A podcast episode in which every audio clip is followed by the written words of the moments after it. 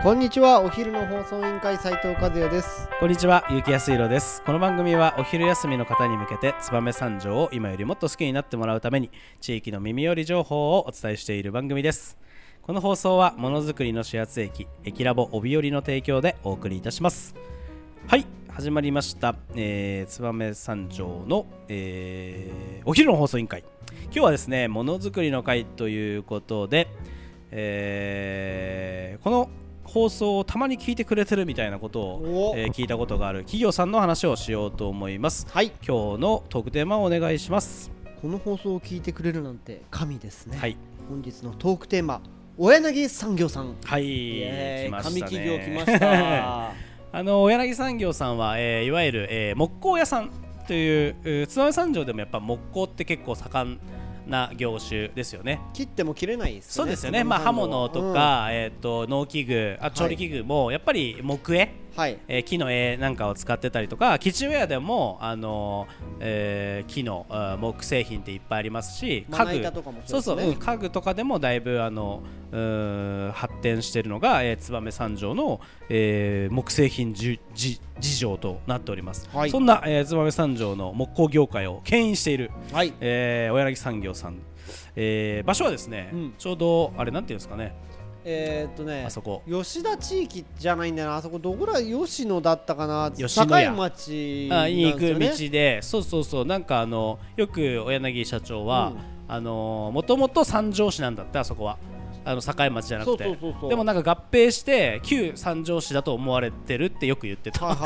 もともと三条市ですって言ってた。いもともと三条市ですよ。あそこの場所。いやでもねそんなもともとも後もない。あ全部三条です。でよくでも俺はい。大柳産業さんさ、い。三条駅の近くに看板あるけどあれ何？ああそこにですね、はい。あのー製造工場が多分あるんですよまたあのちょっととあの製造してるところと柳産業さんは、あの木製品を製造販売もしてますし、えっ、と卸売りまあ要はせ仕入れてきて、はい。あの販売もしてる、えー問屋さんもやってますしメーカーさんもやってるっていう会社なんですね。なるほど、はい。なんか俺大柳社長さんって、はいはい。三条のドンドンの一人だと俺思ってて。ああまあそうですよね。なんか、はいはい。えーど山谷さん曽根さん大柳さんっていうラインかなと思ってるんですけどそこのあのワンピースっていう五老星みたいな。ああビジネスが上手い人たちですね。あそういうことなんですね。皆さん上手な方にいやーうまいすですねやっぱり。はい。はい。いやそんな大社長のそうですね、いはい、まあ、あの木工の話をさせていただくと、はい。あのー小柳社長から私はまあこれよく聞いてる話なんですけど、あのー小柳さんちって、あのー国産の、はい。えーっとヒノキの割り箸を、あのー販売してるんですよ。はいはい。で割り箸って、あのー結構一時要はその環境に悪いと。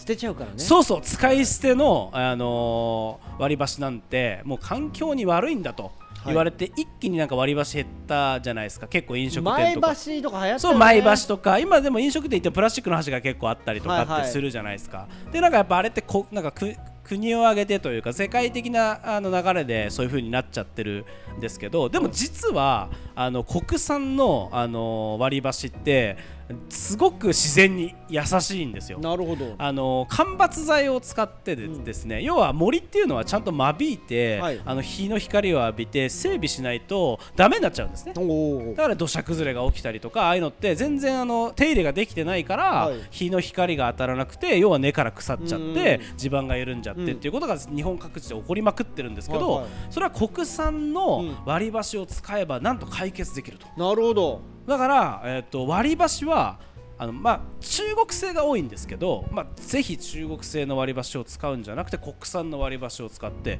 日本の森を守るために国産の割り箸を使うっていうのが一番いいと。なるほど。これ意外とね知られてないということで親木社長からねよく私聞かされるんですけど。だから、うん。魚氷さんの箸は全部。そうなんです。割り箸の。私どもが使ってる割はい。り箸はすべて小柳産業の国産のあの間伐材を使った割り箸になってます。ほど。これ実はね森に優しいんですよ。そういうことですよね、はい、ぜぜぜひねこれをまあ誤解しないで、うん。あのしっかり、えー正しい情報として、えー持ってっていただけるといいかなと思います。あとちなみに、はい。僕あんまり大柳産業さん知らないので、今日聞いて帰りたいなと、何でも聞いてくだささい。いどんな製品が はい。えっ、と、小柳産業さんんね、まあ、まず、えっ、と、有名な、はい。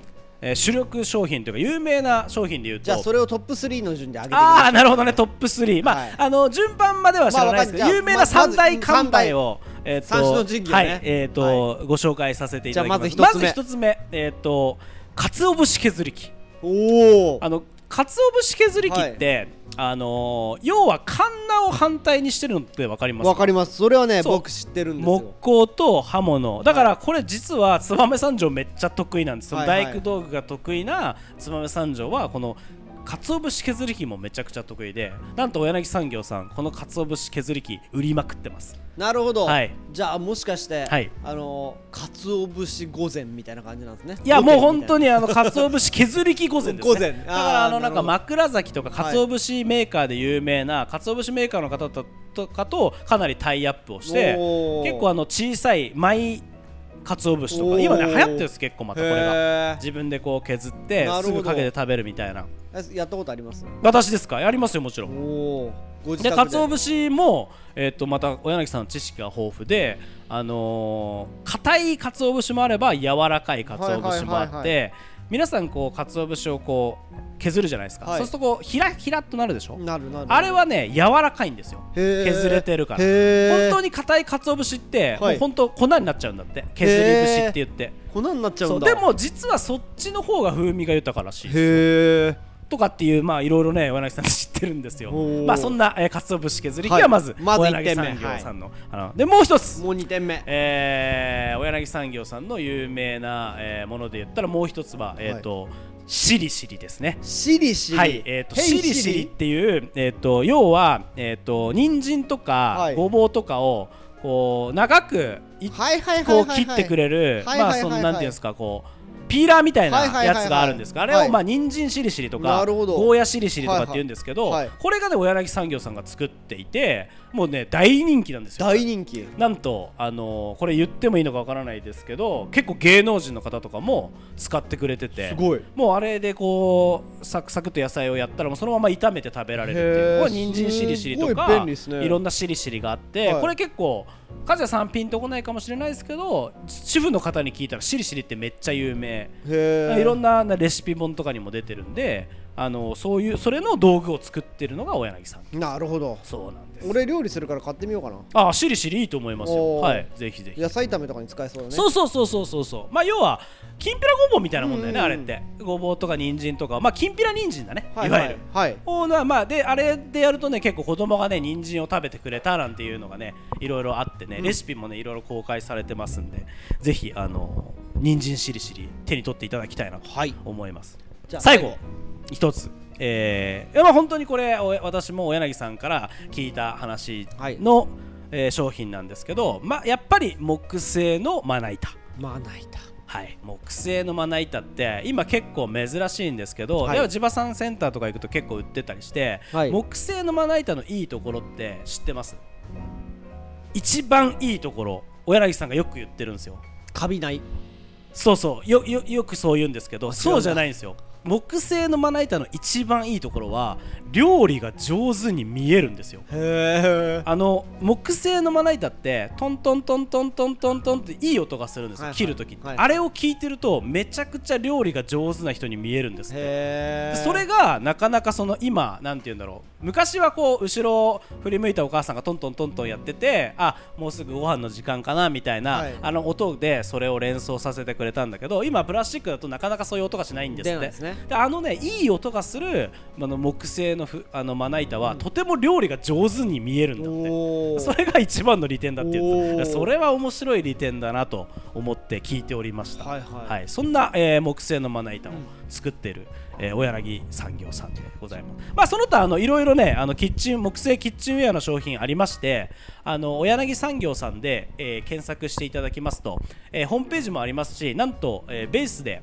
あの自社サイトで販売もしてますので、ぜひあの見ていただいてあの買っていただければなと思います。今言った商品も全部あの割り箸からすべて売ってると思いますんで取り扱ってるね。はいぜひあの検索していただければなと思います。はいお願いいたします、それではそろそろお別れの時間が迫ってまいりました。今日も聞いてくれてありがとうございました。お昼の放送委員会では番組への感想や質問をポッドキャストの概要欄またはツイッターお昼の放送委員会より受け付けています。番組内で紹介されるとお礼の品が届きますのでどしどししお寄せください。お待ちしてます。それではまたお昼にお会いしましょう。バイバイ。バイバイ